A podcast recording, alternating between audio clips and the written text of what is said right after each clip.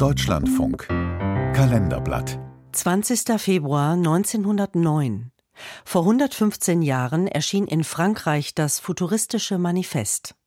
Ein Beitrag von Maike Albart. Wer am 20. Februar 1909 nichts ahnend die Pariser Tageszeitung Le Figaro aufschlägt, wird schon auf der ersten Seite mit auftrumpfenden Behauptungen konfrontiert. Schönheit gibt es nur noch im Kampf. Ein Werk ohne aggressiven Charakter kann kein Meisterwerk sein. Es handelt sich um das erste futuristische Manifest, verfasst von dem italienischen Schriftsteller Filippo Tommaso Marinetti, der in elf Punkten eine neue Kunstrichtung propagiert mit Schaum vorm Mund. Wir wollen die Museen, die Bibliotheken und die Akademien jeder Art zerstören und gegen den Moralismus, den Feminismus und jede Feigheit kämpfen, die auf Zweckmäßigkeit und Eigennutz beruht.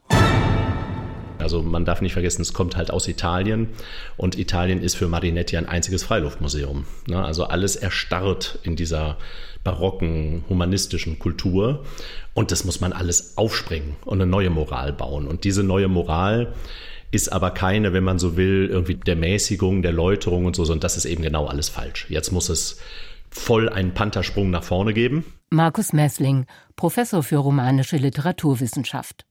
Ein Sprung nach vorn, das heißt für Marinetti Tempo, Technik, Lobgesänge auf Flugzeuge und Rennwagen. Doch tiefgreifend verändern lässt sich die Gesellschaft nur durch eines. Wir wollen den Krieg verherrlichen, diese einzige Hygiene der Welt. Deswegen sind eigentlich diese zwei Dinge, also der Militarismus, Lob des Kriegs und der Kriegsmaschine und die Frauenfeindlichkeit, würden wir heute sagen. Aber genauer wäre wirklich zu sagen eine Misogynie, weil sozusagen das Anerkennen der Frau den Mann immer daran erinnert, dass er geboren wurde. Und geboren werden heißt auch sterben. Das heißt, die Erinnerung an die Mutter ist die Erinnerung an den Tod. Und genau das sollte überwunden werden. Das neue Zeitalter soll das sein des absoluten Lebens. Und dieses Leben geht nur in der Verachtung des Todes und daher auch in der Verachtung der Frau. Dass er sein Manifest in Paris veröffentlicht, hängt auch mit seinem Gespür für die Mechanismen der Öffentlichkeit zusammen. Paris, das ist internationales Terrain.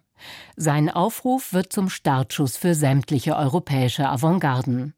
Er wirft Manifeste mit Flugzeugen ab, schreibt den Roman Mafarka, der Futurist, der allerdings eher pathostrunken daherkommt, und sorgt mit Veranstaltungen überall für Wirbel.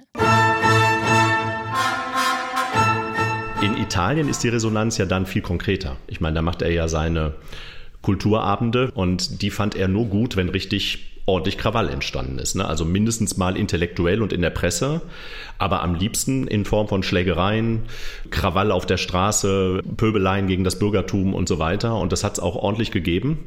Hat also richtig aufgestachelt eigentlich zur Pöbelei, zur Gewalt letztlich.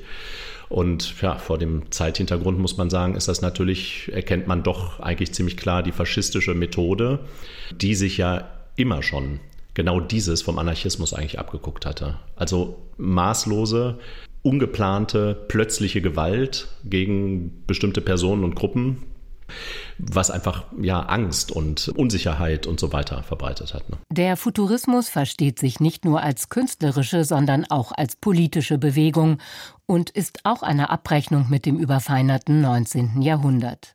Marinetti fordert bald nicht nur die Sprengung Venedigs und die Zerstörung des Satzbaus und der Sprache, sondern befürwortet auch Italiens Eintritt in den Ersten Weltkrieg. Es geht um die Kraft und Mächtigkeit dieses männlichen Lebens und das führt eben bis hin zu den Perversionen, dass dann dieser Erste Weltkrieg als das große männliche Theater gefeiert wird. Mit knapp 40 Jahren zieht Marinetti als Freiwilliger an die Front. Er gründet sogar eine futuristische Partei, die 1919 in Benito Mussolinis faschistischer Partei aufgeht. Aber Mussolini ist Marinetti schon bald zu kompromisslerisch. Also schwenkt er auf den Kommunismus um und wird zum Bewunderer der Oktoberrevolution. Als der Futurist allerdings merkt, dass er in Italien ins Abseits gerät, sucht er doch wieder die Nähe zu Mussolini und entpuppt sich als Opportunist. Mussolini macht ihn zum Akademiemitglied und Repräsentanten des Regimes. Nun ist Filippo Tommaso Marinetti das, was er in seinem ersten Manifest bekämpft ein Staatsdichter im Windschatten der Macht.